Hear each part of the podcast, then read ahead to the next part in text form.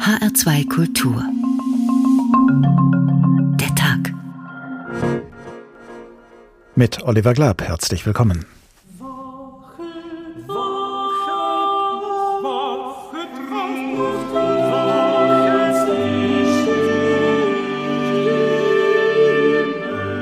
Das Klimaschutzgesetz aus dem Jahr 2019 ist zum Teil verfassungswidrig, weil es die natürlichen Lebensgrundlagen künftiger Generationen nicht gut genug schützt. Der Warnhinweis heißt, wir haben in der Vergangenheit nicht genug getan. Und die Ermutigung heißt, wir haben vom Bundesverfassungsgericht eine Frist bekommen, innerhalb der nächsten Monate das Versäumte nachzuholen.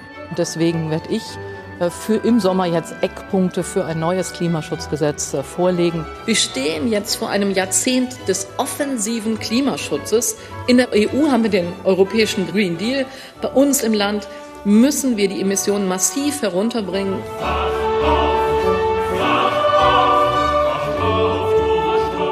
Aktuell und absehbar verbrauchen wir noch viel zu viel CO2 und wir verschieben damit massive Lasten auf die künftige Generation. Das heißt, wir alle werden uns viel radikaler umstellen müssen.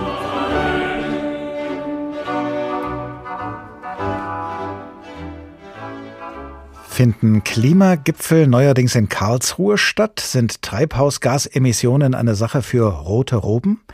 Offenbar ja, wenn die Verantwortlichen in Berlin sich die Sache zu einfach gemacht und durch Trägheit und Laissez-faire die Grundrechte und Freiheiten späterer Generationen beschnitten haben.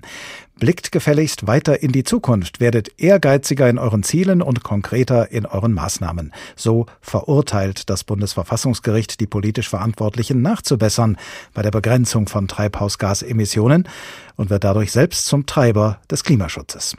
Und die Getriebenen scheinen auch noch dankbar dafür zu sein, dass ihnen wegen schludrig gemachter Hausaufgaben auf die Finger geklopft wird mit dem richterlichen Hammer, als hätten sie nur darauf gewartet, zum Jagen getragen zu werden, obwohl doch sogar einer der größten Klimasünder der Welt, die USA, tätige Reue an den Tag legen und ihr neuer Präsident, statt zu blockieren, selbst die Initiative ergreift.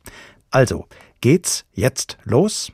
Um 20 nach statt um 5 vor 12 beginnt nun das Nachholen jahrzehntelanger Versäumnisse? Na, dann überschlagt euch mal und macht das Superwahljahr zum Superklimajahr.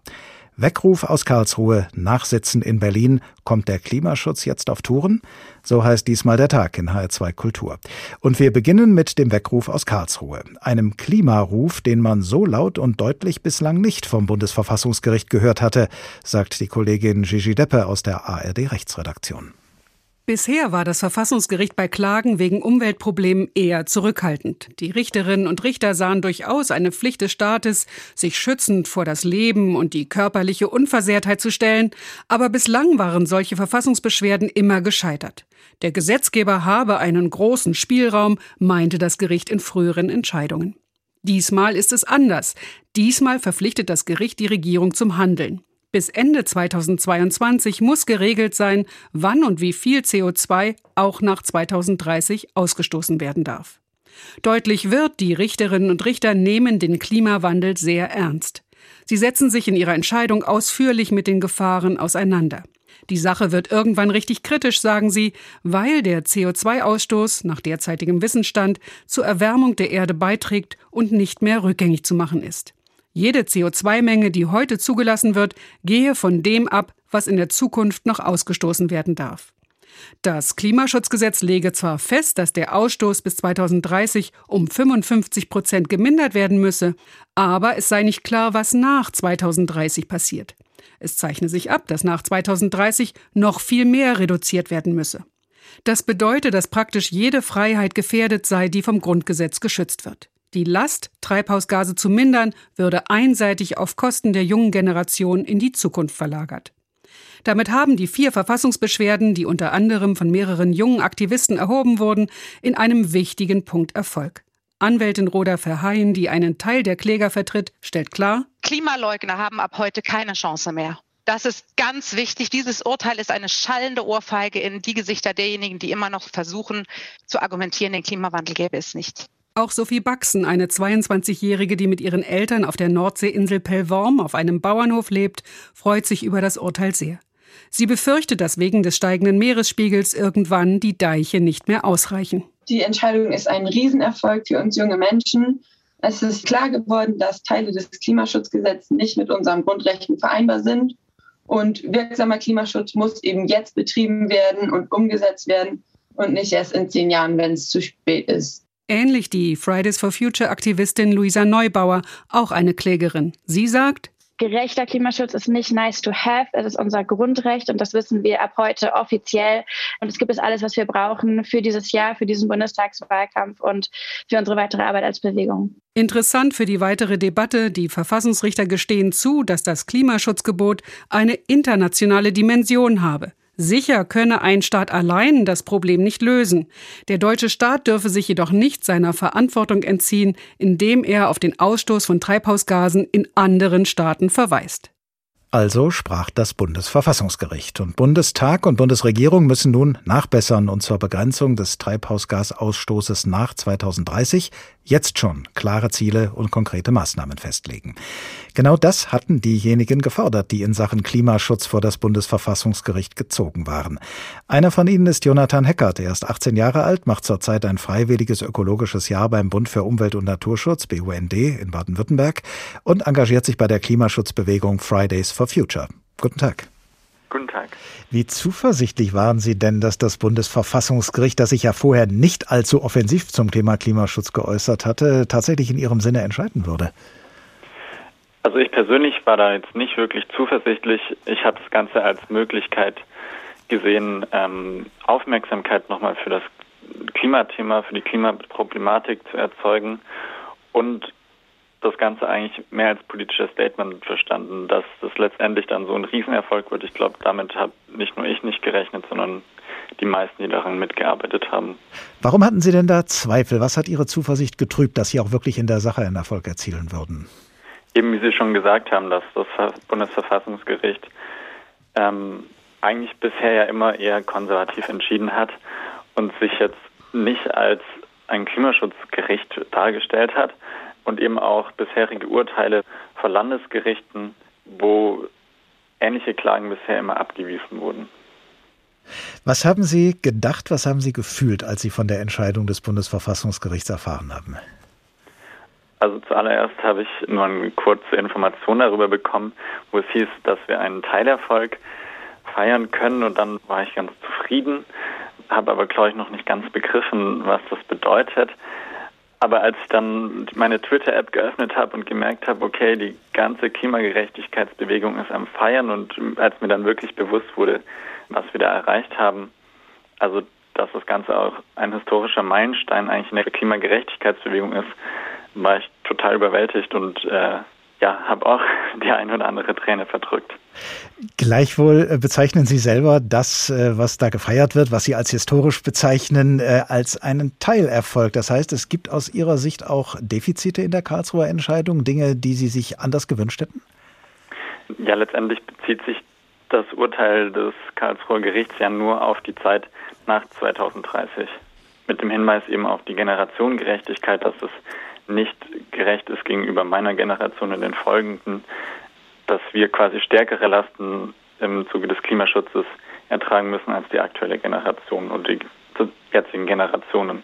Ich hätte mir gewünscht, dass das Bundesverfassungsgericht auch anerkennt, dass bis zu dem Zeitraum 2000, oder bis zum Jahr 2030 nicht genug gemacht wird von Seiten der Bundesregierung. Also dass das Bundesverfassungsgericht nicht nur die Zeit nach 2030 in den Blick nimmt, sondern auch bis dahin nochmal noch mal mehr vorlegt, als bisher vorgelegt worden ist. Genau. Haben Sie denn den Eindruck, dass der Ruf aus Karlsruhe jetzt auch bei den politisch Verantwortlichen in Berlin angekommen ist, dass die, äh, ja, dass die in gewisser Hinsicht wachgerüttelt worden sind?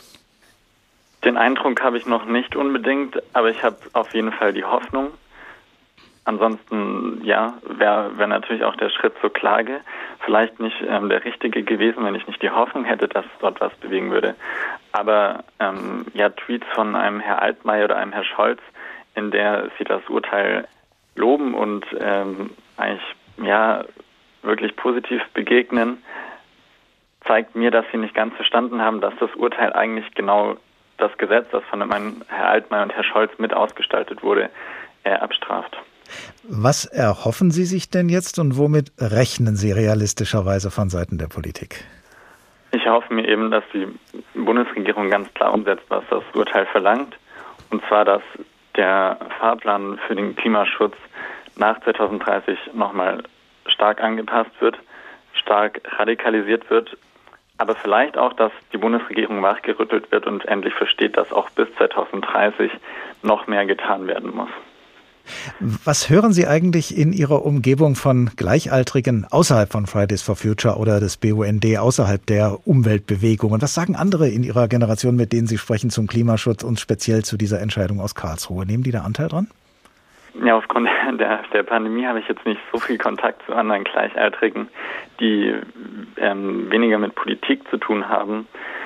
Ein paar Stimmen habe ich schon gehört, die ähm, auch aus ihren Familien berichten, dass dass es schon sehr weite Wellen auf jeden Fall gezogen hat, ähm, dass auch Leute, die jetzt nicht so drin vertieft sind, wie ich es vielleicht bin, spüren, was, was das für eine Auswirkung haben kann, das Urteil, was für ein Meilenstein da erreicht wurde. Also ich habe schon den Eindruck, dass, dass es vielleicht auch nochmal einen Teil der Bevölkerung aufgerüttelt hat. Haben Sie und die anderen von Fridays for Future sich schon darüber ausgetauscht, wie Sie jetzt weiter vorgehen wollen nach der Entscheidung aus Karlsruhe? Haben Sie die nächste Demo in Berlin schon geplant? Also was, was in Berlin geplant wird, das kann ich natürlich ähm, nicht sagen, da ich ja in Stuttgart aktiv bin.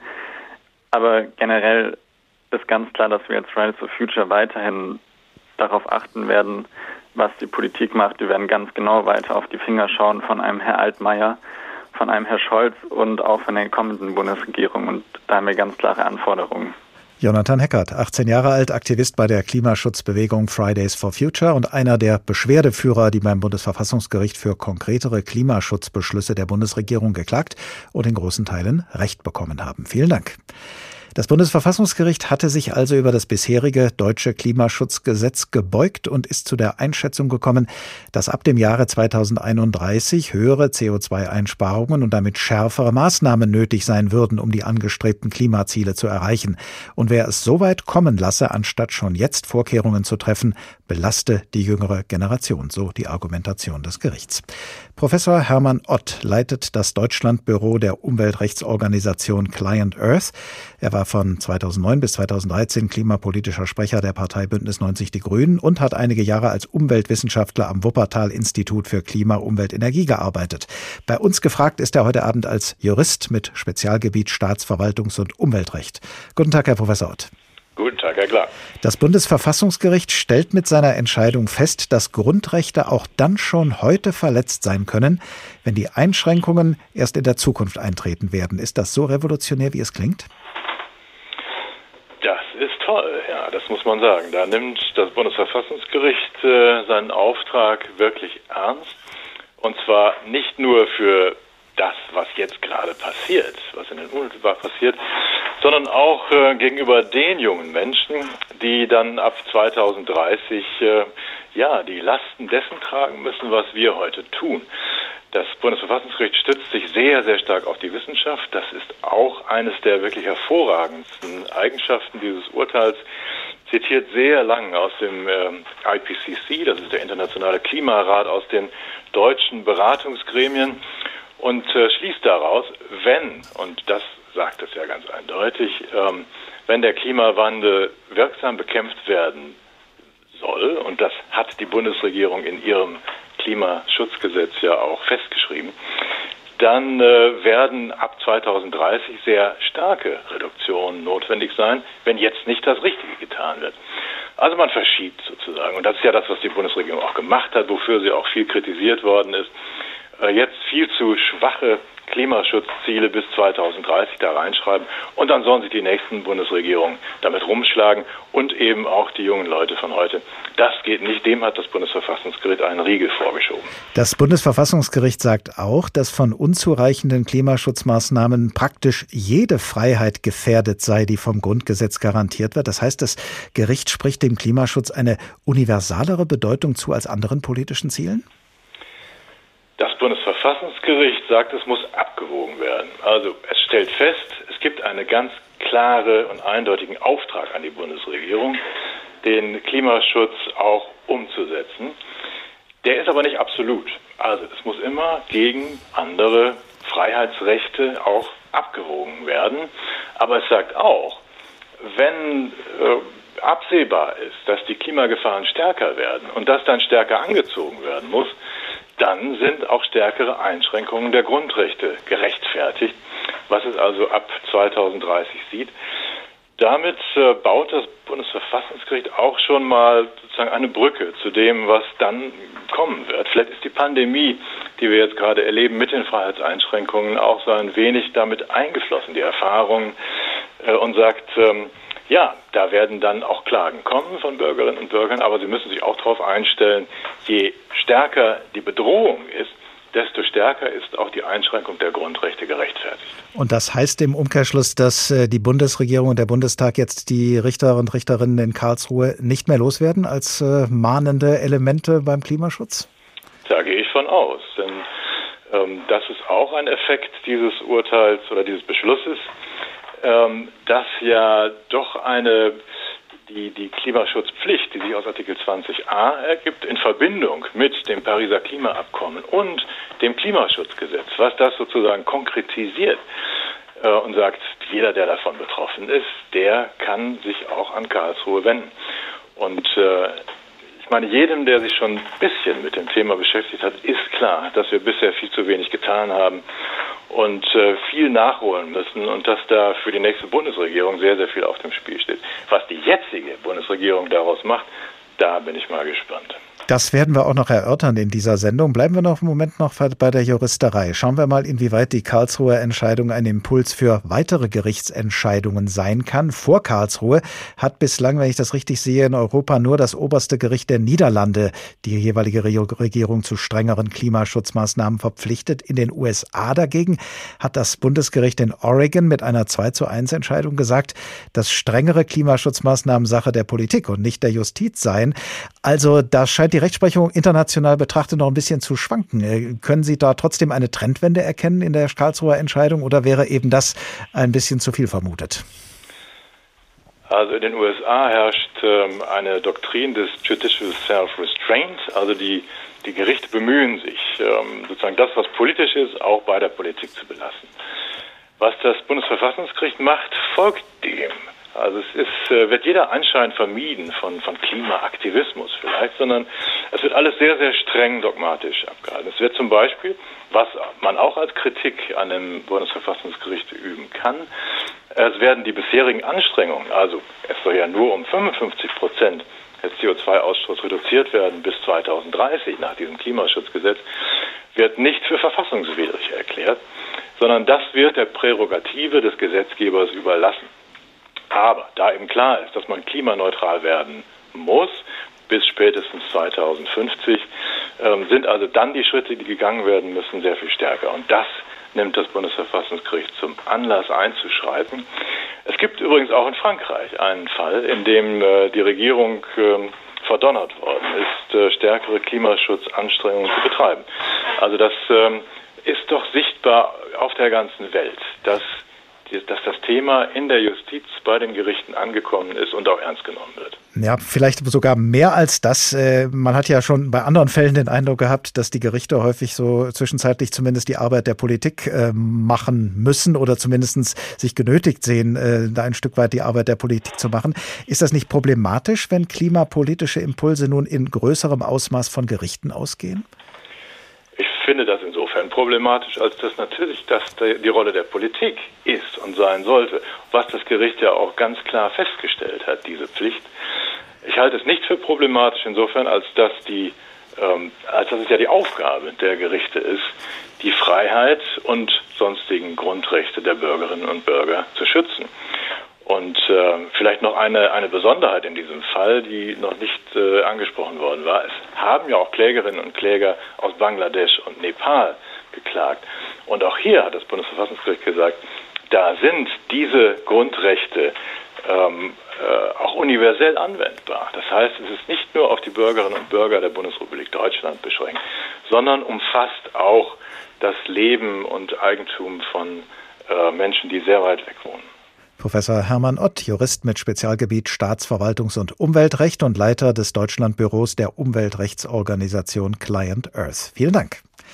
Weckruf aus Karlsruhe, Nachsitzen in Berlin. Kommt der Klimaschutz jetzt auf Touren? Der Tag in HR2 Kultur.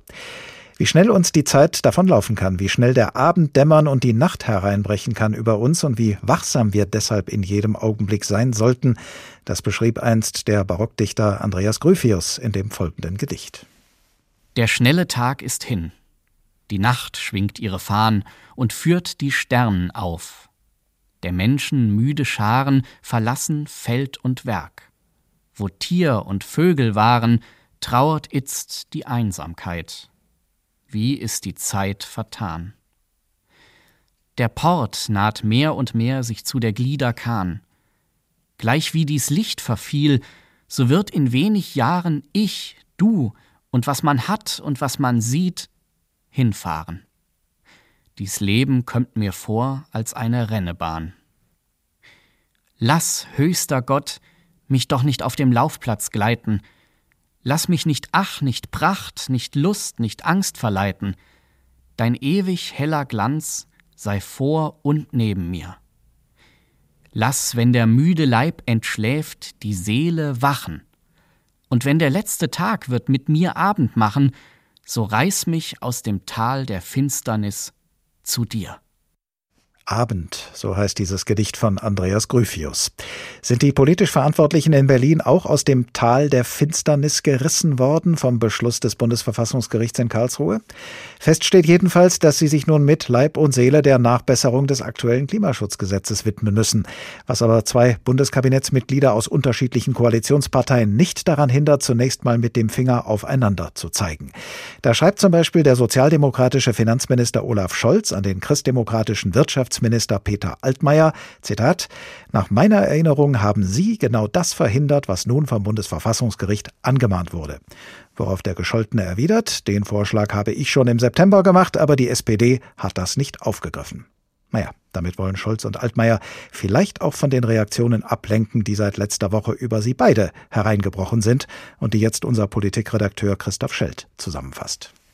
Ohrfeige, Klatsche, Maßregelung. Was das Urteil des Bundesverfassungsgerichts für die bedeutet, die das Klimaschutzgesetz gemacht haben, klang meistens nicht besonders schmeichelhaft. Umso engagierter sind nun aber alle Beteiligte dabei, die Ärmel hochzukrempeln, wenn es um die Nachbesserungen geht. Allen voran die SPD drückt aufs Gas, macht Kanzlerkandidat Olaf Scholz deutlich. Die Bundesumweltministerin und ich haben uns vorgenommen, jetzt sehr schnell eine Gesetzesvorlage vorzubereiten für die Beratung der Bundesregierung, damit das Klimaschutzgesetz so verändert wird, dass es den Vorgaben des Bundesverfassungsgerichts entspricht und den Anforderungen, die wir für eine gute Zukunft haben. Noch in dieser Woche soll der Entwurf vorliegen. Was im Gesetz anders werden soll, das sagte Umweltministerin Svenja Schulze von der SPD heute im Deutschlandfunk. Im Grunde genommen sind es drei Herzstücke, weil wir brauchen mehr Generationengerechtigkeit, das hat das Gericht eindeutig gesagt, mehr Planungssicherheit und natürlich mehr Klimaschutz.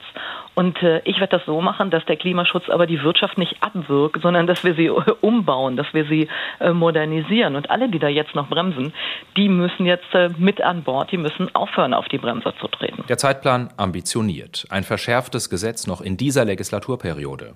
Nur noch gut vier Monate bleiben bis zur Bundestagswahl. Bis dahin müsste das Gesetz durch Kabinett, Bundestag und Bundesrat. Klingt sportlich, vor allem wenn man bedenkt, wie lange es Streit um das bisherige Gesetz gab.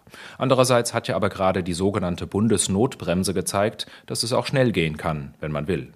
Klar ist jedenfalls, nichts tun ist keine Option, denn das Verfassungsgericht hat den Gesetzgeber zur Nachbesserung verdonnert. Wie viel Treibhausgas darf nach 2030 noch ausgestoßen werden?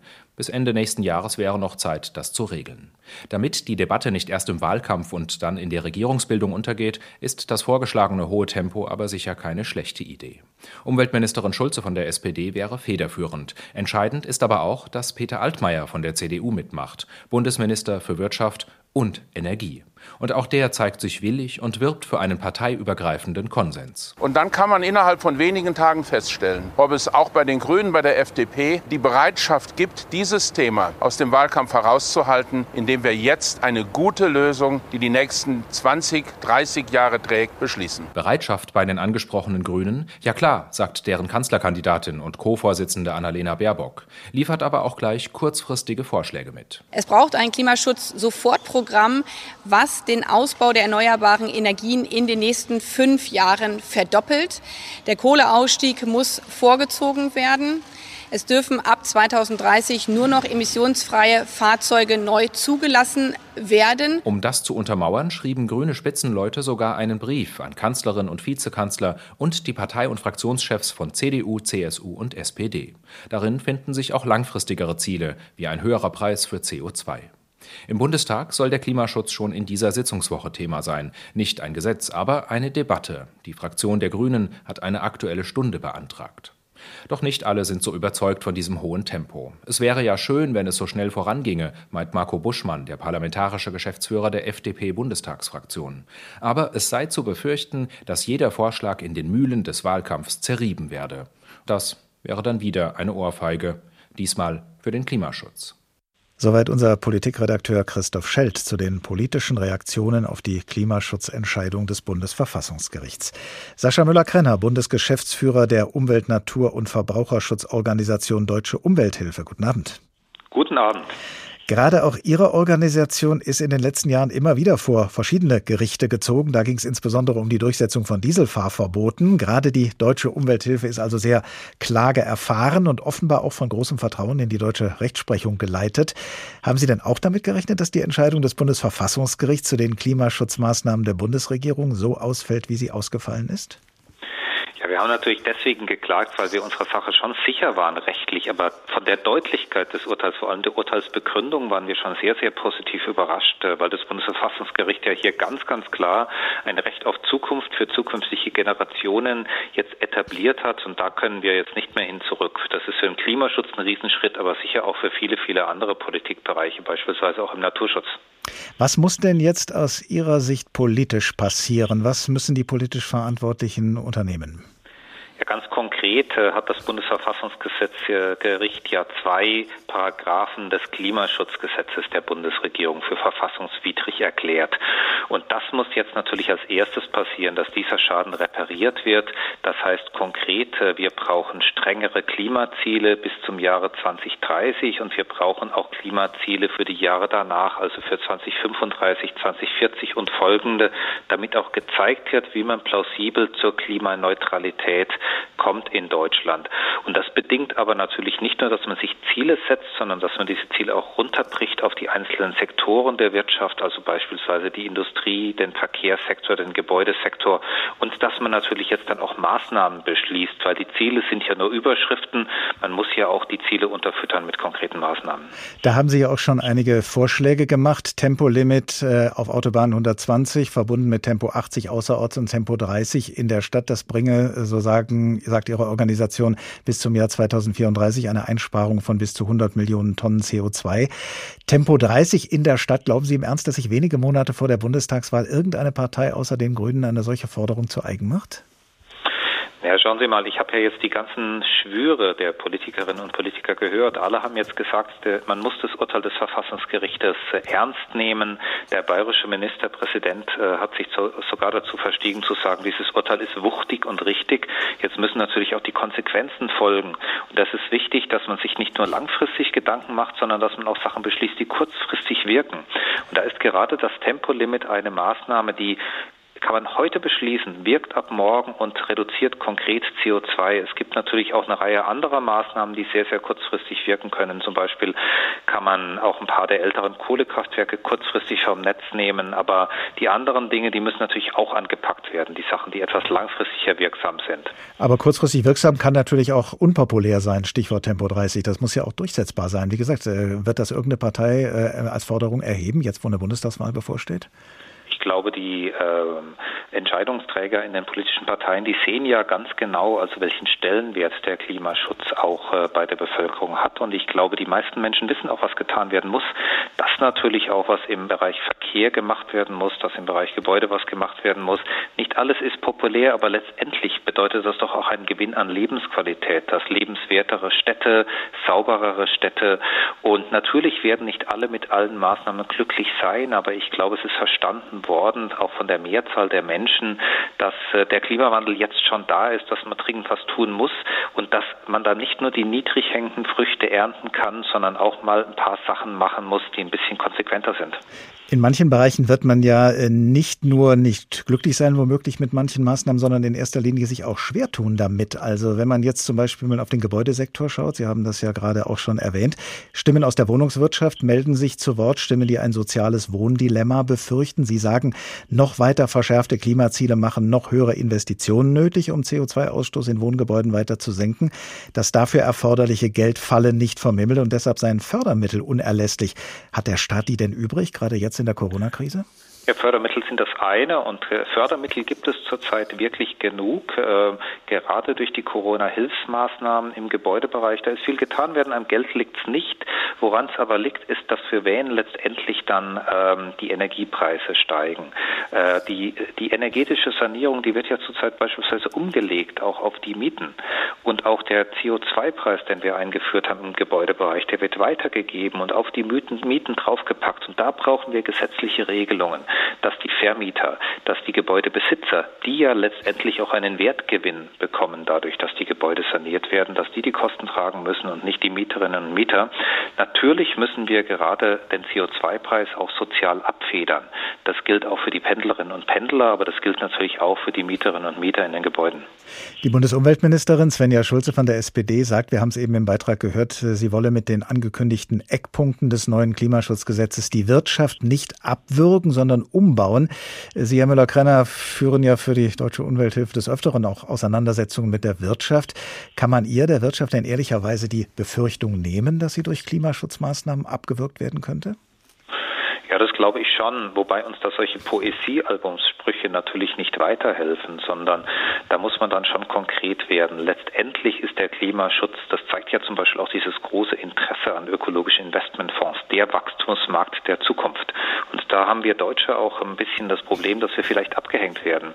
Präsident Biden hat in den USA zum Beispiel gerade ein massives Investitionsprogramm in Klimaschutz, in ökologische Infrastruktur aufgelegt und da müssen wir Europäer Europäer auch mal schauen, wo wir bleiben.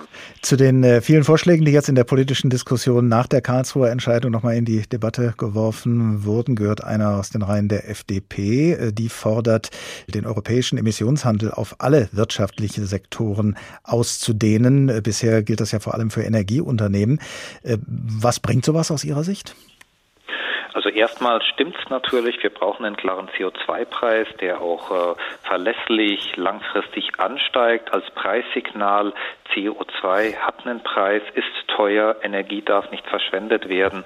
Das ist ein Vorschlag, den ja inzwischen die meisten Parteien teilen. Wichtig ist aber das Folgende. Dieser Preis alleine wird es nicht machen. Wir brauchen in manchen Bereichen einfach auch äh, klare gesetzliche Regelungen. Wir brauchen Regelungen für die Gebäudedämmung. Wir brauchen auch Regelungen, wo zum Beispiel im Energiebereich, wo die Windkraftanlagen hinkommen. Nur so ein Preissignal, also die unsichtbare Hand des Marktes alleine, gehört natürlich dazu. Wir leben in einer Markt Marktwirtschaft, aber ich glaube, da macht sich die FDP doch zu einfach. Wir brauchen die gesetzlichen Vorschriften dazu und die Mischung macht's.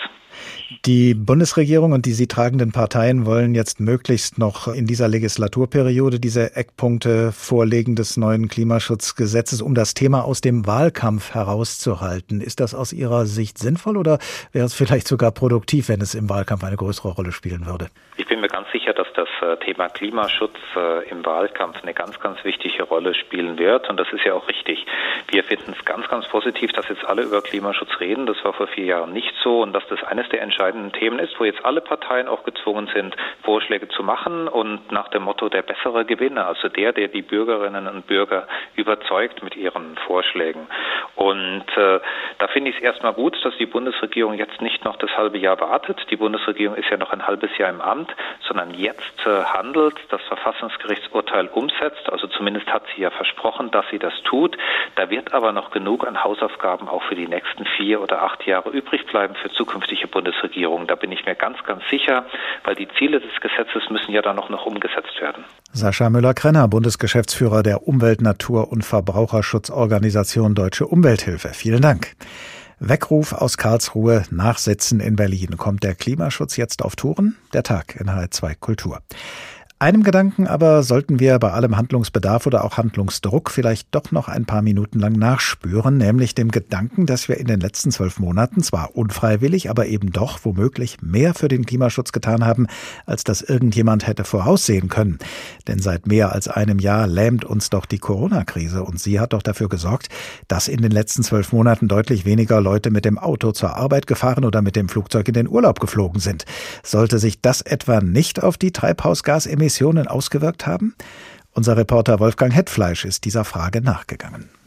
Die Zahlen von 2020 sind ermutigend. Das Forschungsnetzwerk Global Carbon Project hat errechnet, dass weltweit rund 7 Prozent weniger Kohlendioxid aus fossilen Brennstoffen in die Atmosphäre gespuckt wurde als im Vorjahr. In der Europäischen Union war der Rückgang mit 11 Prozent sogar noch deutlicher. Aber Anlass für Jubel sieht Klimaforscher Niklas Höhne deshalb nicht. Wir sind 2020 etwas besser mit dem Klima umgegangen, aber ungewollt. Also wir haben uns weniger fortbewegt. Und dadurch sind die CO2-Emissionen äh, deutlich geringer gewesen 2020, als sie noch 2019 waren. Das sind aber alles temporäre Effekte. Und deshalb werden nach der Corona-Krise die Emissionen wieder genauso hoch sein wie vorher. Der Leiter des Kölner New Climate Institute ist überzeugt, dass sich der Einmaleffekt schon bald in Luft auflösen wird. Und er befürchtet, dass Deutschland als größter Klimasünder der EU gerade jetzt, wo sich der Blick auf die Zeit nach Corona richten müsste, entscheidende Weichenstellungen versäumt. Wir sind nicht wirklich weitergekommen durch die Corona-Krise. Wir haben auch in Deutschland sehr viel Geld ausgegeben, um die Wirtschaft wieder anzukurbeln. Da ist ein Teil für Klimaschutz ausgegeben worden, aber leider ein viel zu kleiner. Es wurde auch generell mit der Gießkanne Dinge unterstützt, die uns weiter in eine emissionsintensive Zukunft bringen. Der Verkehr ist einer von sechs Bereichen, die entscheidend sind für den Fortschritt beim Klimaschutz. Abgesehen vom Corona-Effekt auf die Mobilität kann Deutschland 2020 aber nur auf dem Energiesektor überzeugende Zahlen vorweisen. Weil durch den milden Winter, einen niedrigen Gaspreis und den wachsenden Windkraftanteil weniger Kohle verfeuert wurde, ging der CO2-Ausstoß runter. Einen entsprechenden Trend in anderen Bereichen, etwa in der Industrie, sieht der Klimaökonom Carsten Neuhoff aber nicht. Selbst mit Corona haben die vorläufigen Daten fürs Jahr 2020 ergeben, dass wir in vier von den sechs Sektoren nicht sicher sagen können, dass wir die Ziele erreicht haben. Neben der industriellen Fertigung gilt das auch für das klimafreundliche Bauen oder Sanieren, die Landwirtschaft und den eher kleinen Sektor der Abfallwirtschaft. Neuhoff, am Deutschen Institut für Wirtschaftsforschung für Klimapolitik zuständig, empfiehlt, den Blick nicht nur auf die nackten Zahlen zu richten. Wir sehen nicht, ob jetzt große neue klimaneutrale Produktionsprozesse aufgebaut werden, die vielleicht erst in drei, vier Jahren Wirkung erreichen werden.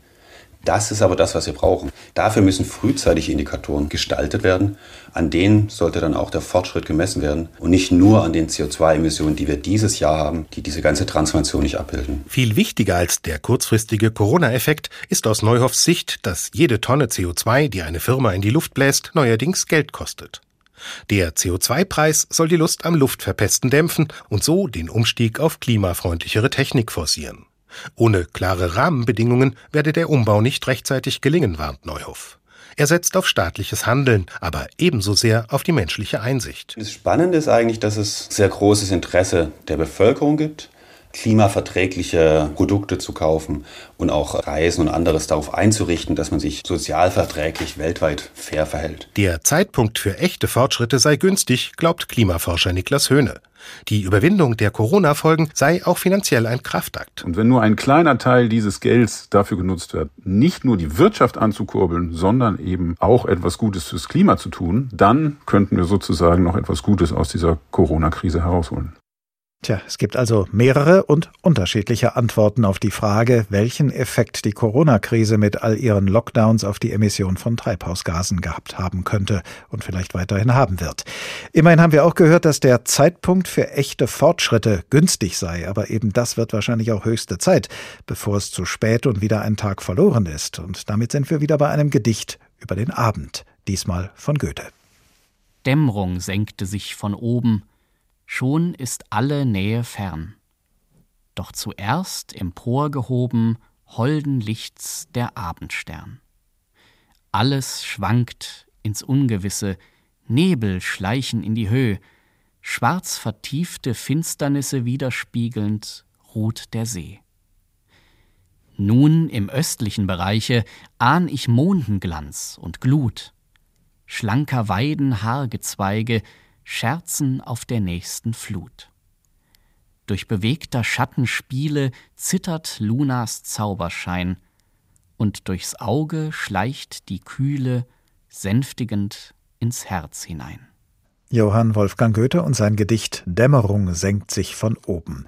Genau das haben wohl alle, denen der Klimaschutz am Herzen liegt, vor etwa vier Jahren gedacht, als der damalige US-Präsident Donald Trump aus dem Pariser Klimaschutzabkommen ausstieg. Dämmerung senkte sich von oben. Aber diese Abenddämmerung ist seit Beginn dieses Jahres allem Anschein nach einer Morgendämmerung gewichen, verkörpert durch den neuen US-Präsidenten Joe Biden, der in Sachen Klimaschutz offenbar mehr denn je bewegen möchte, national und international. The United States sets out on the road to cut greenhouse gases in half, in half by the end of this decade. That's where we're headed. Bis 2030 wollen die USA ihre Treibhausgasemissionen um gut die Hälfte reduzieren. Mit dieser Ankündigung feierte US-Präsident Biden sein Comeback auf der klimapolitischen Bühne. Bei dem von ihm initiierten Klimagipfel machte er auch deutlich, was er im Kampf gegen die globale Erderwärmung von den geladenen Staats- und Regierungschefs erwartete. But the truth is, American represents die Wahrheit ist doch, die USA machen nur 15 Prozent der weltweiten Emissionen aus. Kein Land kann dieses Problem allein lösen. Und deshalb müssen jetzt alle mitziehen. Alle. Vor allem diejenigen von uns, die die 20 wichtigsten Industrienationen repräsentieren. Wir müssen jetzt dran. Dieser Appell richtete sich vor allem auch an die Chinesen. China ist das Land, das weltweit am meisten CO2 ausstößt.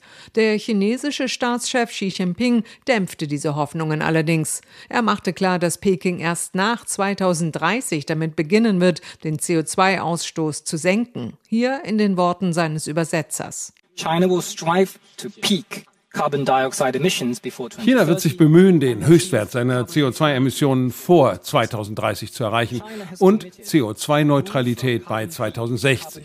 China verpflichtet sich in viel kürzerer Zeit vom Höchstwert bis zu Neutralität zu kommen als viele industrialisierte Nationen. Und das verlangt außergewöhnlich harte Anstrengungen von China. Präsident Biden wollte mit seinem Klimagipfel allerdings nicht nur andere Nationen mit ins Boot holen, sondern auch seine politischen Gegner, die Republikaner, von seiner Klimapolitik überzeugen. Für viele Konservative in den USA ist Klimaschutz, etwa der Ausstieg aus der Kohleindustrie, nach wie vor ein Jobkiller. Bidens Botschaft, der Ausbau erneuerbarer Energien, ist eine große Chance für Wirtschaftswachstum. Dies ist eine Gelegenheit, Millionen gut bezahlter Jobs in innovativen Branchen zu schaffen, Jobs, die mehr Lebensqualität und Menschenwürde bringen. Wenn wir in Klimawiderstandsfähigkeit und Infrastruktur investieren, schaffen wir neue Möglichkeiten für jeden.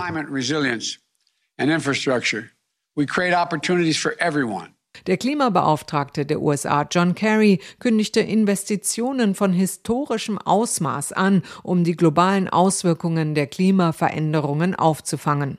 In einem Fernsehinterview sprach er von dem hohen Potenzial, das dieser Moment birgt. There is the potential for the creation of literally millions of jobs. Es gibt jetzt die Möglichkeit, Millionen Jobs zu schaffen und neue Technologien zu entwickeln. Laut Wissenschaft werden 50 Prozent der Treibhausgasemissionen durch Technologien reduziert, die noch nicht mal auf dem Markt sind. Noch handelt es sich bei den Beschlüssen des Klimagipfels um Absichtserklärungen. Dennoch fiel das Fazit des US-Präsidenten positiv aus. This summit dieser Gipfel ist ein Anfang, der erste Schritt vor dem UN-Klimatreffen in Glasgow im November und ein Anfang, um alle Nationen auf den Weg zu bringen in eine blühende und nachhaltige Zukunft. Ohne Zweifel, die USA haben wieder eine Führungsrolle im Kampf gegen den Klimawandel übernommen. Ob Präsident Biden sein Versprechen halten und bis zum Ende dieses Jahrzehnts den CO2-Ausstoß um die Hälfte reduzieren kann, wird maßgeblich vom Ausgang der nächsten Präsidentschaftswahl abhängen. Aber bis dahin kann ja unter Umständen noch viel geschehen. Soweit also der Blick unserer Korrespondentin Claudia Sarra auf die bisherige und geplante Klimaschutzpolitik des neuen US-Präsidenten Joe Biden und insbesondere auf den Klimagipfel, den er kürzlich veranstaltet hat. Werner Eckert, Umweltredakteur beim Südwestrundfunk und seit vielen Jahren, um nicht zu sagen Jahrzehnten, Beobachter vieler Klimagipfel. Guten Tag. Hallo, guten Tag. Hat Biden gerade mit diesem kleinen, aber feinen Spitzentreffen von 40 Staats- und Regierungschefs und Chefinnen dem Klimaschutz neuen Schwung verliehen? Ja, ein Stück hat er dazu beigetragen, dass da neuer Schwung reinkommt. Ähm, wir haben ja gehört, die Amerikaner verstehen ähm, den Kampf gegen den Klimawandel auch als, auch als Geschäft, ähm, als ähm, Gelegenheit für neue Technologien und Arbeitsplätze. Und das ist eine Botschaft, die international gut ankommt und die sicher auch sinnvoll ist, hm, weil man dann äh, nicht im Vordergrund Verzichtsdebatten führt, sondern ähm, eben eine Botschaft hat, wenn alle mitziehen, dann werden wir diese Umstellung von fossilen Energien, also von Kohle, Öl und Gas, zu den Erneuerbaren, darum geht es im Wesentlichen, dann werden wir das gemeinsam schaffen. Und unter seinem Vorgänger Donald Trump war das Problem, dass die anderen Staaten, die großen Blöcke wie China und die EU, nicht sicher sein konnten, ob die USA sie nicht über den Tisch ziehen, ob die nicht zu Lasten des Klimas einfach Geschäfte machen wollen, solange es eben geht. Und äh, diese ähm, dieses Misstrauen, das ist jetzt wieder aus der Welt geräumt. Alle können davon ausgehen, Joe Biden meint das an dieser Stelle ernst. Sie haben gesagt, äh, es müssten natürlich auch andere mitziehen, auch wichtige mhm. Akteure mitziehen. Viele Beobachter haben nun gesagt, äh, dadurch, dass die USA jetzt die Initiative ergriffen haben, sei China als der größte Emittent in Zugzwang gebracht worden. Inwieweit hat sich denn nach Ihrem Eindruck die chinesische Führung ja diesem Zugzwang ergeben? Also die ist offensichtlich hin und her gerissen. Die Chinesen haben, das war schon bei dem Klimaabkommen von Paris so, äh, das Thema Klimaschutz als eines erkannt, wo sie positiv besetzt eine Führungsrolle übernehmen können. Sie haben Vorwürfe weltweit wegen der Menschenrechte, wegen Ausbeutung von Natur und dergleichen. Aber hier bei dem Klimaschutz, da haben Sie die Chance, Punkte sozusagen zu sammeln im internationalen Geschäft. Und das würden sie gerne. Auf der anderen Seite haben die Chinesen interne Zwänge. Zum Beispiel äh, kennen sie keine Arbeitslosigkeit ähm, und dürfen sie nicht kennen. Und deswegen äh, gibt es in Krisenzeiten, und wir hatten gehört von Corona, es ist eine Krise auch für die äh, Chinesen, die Tendenz, Menschen in Arbeit zu bringen. Zum Beispiel sehr populär Bauarbeit. Und ähm, dazu braucht man möglichst fertige Pläne in der Schublade. Und gerade für Kohlekraftwerke gibt es sehr viele fertige Pläne in der Schublade.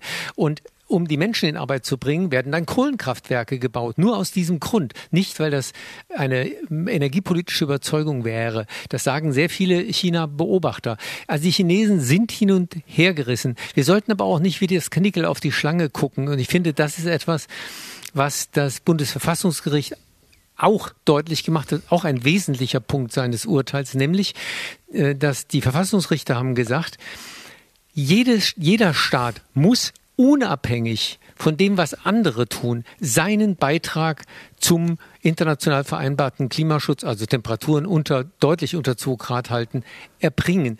Das darf nicht davon abhängig gemacht werden, ob China mitmacht oder die USA mitmacht. Ich glaube, das ist ganz wichtig, den Menschen nochmal zu sagen es ist in Deutschland einklagbar, dass wir Klimaschutz betreiben, wie wir ihn zugesagt haben, auch wenn andere nicht mitmachen.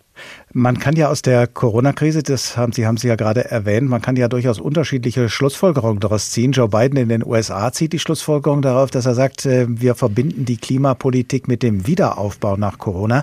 Und es gibt andere, die sagen, die Corona-Krise hat vielleicht dazu geführt, dass Politik, äh, wie sie das in der Corona-Krise ja auch tut, mehr denn je auf die Wissenschaft hört, was der Sache vielleicht auch dienen könnte. Sehen Sie solche positiven Impulse auch? Ja, die gibt es ganz ohne Frage. Alle nehmen äh, Geld in die Hand und zwar, ich denke, weltweit ist noch nie so viel Geld in die Hand genommen worden, um ähm, Wirtschaft zu fördern. Und das sollte man natürlich möglichst äh, tun, indem man andere Ziele, Klimaschutz, gleich mit erledigt. Das hat die EU im äh, Green Deal ähm, äh, mit angesprochen. Das hat Biden jetzt mit angesprochen. Und das ist sicher auch im Interesse der Chinesen, äh, wenn sie schon investieren, dann in Zukunftsfelder zu investieren. Also ähm, das ist die, der theoretische Anspruch. Praktisch muss man aber auch bei uns in der EU wird man das auch bei den Amerikanern sehen, gibt es sehr viele Anforderungen aus der Wirtschaft, unmittelbare Hilfe ähm, in Anspruch zu nehmen und keine äh, sonstigen Ziele damit zu verknüpfen. Und man wird sehen, wie stark die Politik ist, indem sie das äh, zusammenbringt. Ob die Wirtschaft, ob die Wissenschaft besser gehört wird, äh, weil Corona äh, nun ähm, da eine äh, Tradition eröffnet hat sozusagen. Das weiß ich nicht, weil der Unterschied zwischen Corona und Klima ist, Corona war sehr unmittelbar eine zunächst mal auf Monate veranschlagte Geschichte. Jetzt hat es über ein Jahr gedauert, aber es ist beschränkt.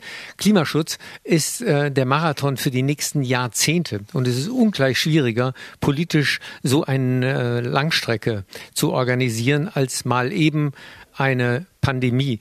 Pandemie ist schlimm, hat aber den Vorteil, dass sie kurze Zeit viel mobilisieren kann. Bemerkenswert ist ja, dass ja viele aus der Wissenschaft, darunter auch Nobelpreisträger und auch aus der Politik, wie zum Beispiel äh, Al Gore, der frühere amerikanische Vizepräsident, sagen, dieses Jahr könnte ein super Jahr für den Klimaschutz werden. Das laufende Jahrzehnt könnte den schnellsten wirtschaftlichen Übergang der Geschichte uns zeigen. Äh, sehen Sie irgendwelchen Grund für so viel Optimismus, selbst wenn wir jetzt Karlsruhe und selbst wenn wir den beiden Gipfel schon mal als gute Voraussetzungen werten? Ja, weil ähm, die Geschäftsfelder sich jetzt langsam auftun. Also dann, wenn große Wirtschaftsblöcke eine Zukunft sehen mit erneuerbaren Energien, dann werden sie Klimaschutz betreiben und das dämmert zumindest, das war in den vergangenen Jahrzehnten nicht so. Und es wird viel passieren dieses Jahr. Die EU hat ja ihren Beschluss, äh, die Klimaanstrengungen zu verschärfen, schon gefasst. Das wird übrigens in Deutschland umgesetzt werden müssen. Wir werden sowieso strengere Klimagesetze brauchen, weil wir an der EU-Entscheidung ähm, uns ja beteiligen müssen. Und das wird auch zu Klimaschutz deutlich vor 2030 äh, führen müssen. Also die Bundesregierung tut gut daran, wenn sie sehr schnell handelt, nicht nur wegen des Verfassungsgerichtsurteils, sondern auch wegen des EU-Beschlusses. Also EU hat ähm, schon was getan. Äh, Biden ist wieder zurück im Spiel mit einer kräftigen Ansage. Ähm, die Schwellen- und ähm, Entwicklungsländer tun sich noch schwer, aber ich denke, bei der Klimakonferenz in Glasgow im Dezember werden wir auch da weitere Ankündigungen sehen.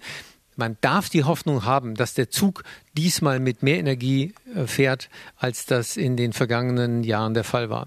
Einschätzungen von Werner Eckert, Umweltredakteur beim Südwestrundfunk und erfahrener Beobachter von Klimagipfeln und internationaler Klimapolitik. Vielen Dank. Nach uns die Sintflut, soll die Pompadour gesagt haben, aber als Mätresse eines absolutistischen Königs war sie wohl viel zu verschwenderisch, als dass ihr Bonmot angesichts des heutigen Klimawandels als Motto taugen würde. Besinnen wir uns also stattdessen noch einmal darauf, wie schnell es Abend und damit irgendwann auch aller Tage Abend werden kann. Hören wir mal, was dem Dichter Wilhelm Brandes, der vor etwa 100 Jahren gestorben ist, durch den Kopf ging, als er, wohl ziemlich spät, auf dem Heimweg war. So auch der Titel des folgenden Gedichts. Schon drängt Zypressendunkel hoch sich in mein Abendsonnenlicht, das doch den Baum des Schweigens noch mit goldner Lebensglut umflicht. Erinnernd grüßt die Wasserflur noch einmal auf, wie reich und schön. Die Täler schwanden tiefer nur, und schimmernd breiten sich die Höhen. Ich schau und sinne, Sacht genaht sinkt Dämmrung über mich herein. Gib, Herr, zum stillen, steilen Pfad hinab nun deinen Sternenschein. Wilhelm Brandes auf dem Heimweg. Das war der Tag in HR2 Kultur als Podcast nachzuhören auf hr2.de und in der ARD Audiothek. Genannt haben wir diesen Tag Weckruf aus Karlsruhe, Nachsitzen in Berlin, kommt der Klimaschutz jetzt auf Touren? Wir werden es erleben und in unserem eigenen Alltag wohl im Rahmen unserer Möglichkeiten auch ein bisschen mitgestalten können. Ich heiße Oliver Glab und ich wünsche Ihnen eine gute Zeit. Bis zum nächsten Tag.